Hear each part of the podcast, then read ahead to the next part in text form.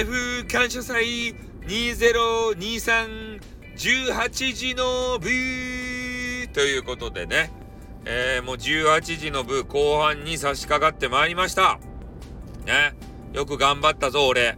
喉を枯らしながら。おまあそんな感じで、あの今回ね、えー、感謝しようと思う方は、えー、この方がいなかったらね、俺は何クソっていう形でね、這い上がって来られなかったと思います。誰かというと、鈴、うんさんですね。鈴、うんさん。可愛くなりたい鈴、うんさん。ね。ちょっとね、名前が呼べないんですよ。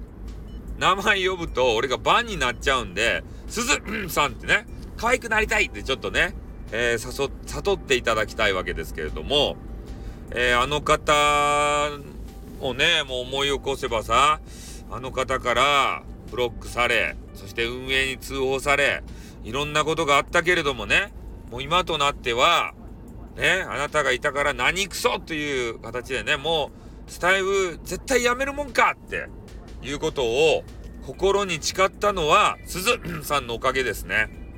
うん。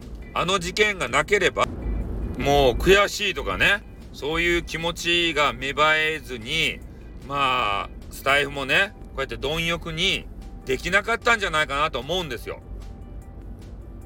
今思えばね、あの、可愛くなりたいの方も、いろいろ悩んでいたんでしょう。悩みがあったと思う。ね。で、俺は別にね、嫌いじゃないんですよ。鈴んさんのことを。ただ、鈴んさんが俺を攻撃するからね。ね。だからいろいろ言っちゃうだけであって。ほんとね、鈴んさんが OK 出したら、俺は行くよ。鈴んさんのところに。可愛くしちゃるって言ってから。いいではないか、いいではないかとか言ってこんなこと言われるから嫌われもうってね。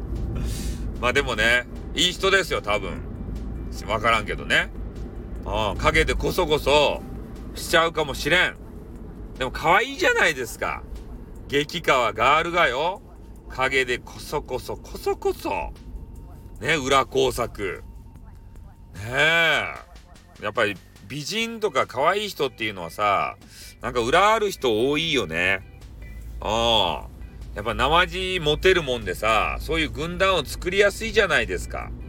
自分のハーレムみたいなやつを。でそういう手下をね、送り込んで攻撃したり、情報収集したり、そういうことができるんですね、激川ガールは。得やな、ほんと。絶対人生イージーモードだよ。激川ガールはさ。羨ましいな、本当に。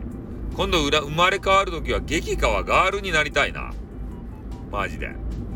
まあ、そんなわけでね、えー、なんか何に感謝したのかちょっとよくわからんようになってきてしまったけど、うん。まあ、とにかくね、えー、鈴んさんに、まあ、一応感謝しとく。まだおるかどうか知らんよ、スタイルの中に。ね、インスタグラムにもう逃げてしまったかもしれんけど、ね、今が、今の俺がね、ハングリー精神たっぷりの俺があるのは、鈴うんさん、可愛くなりたいのおかげですから。ね、ありがとうございました。もう二度と交わることはないけれどもさ、ね、感謝祭なんで感謝伝えさせていただきます。鈴うんさん、どうもありがとうございましたはい、ということで終わります。あっ、またな。にょ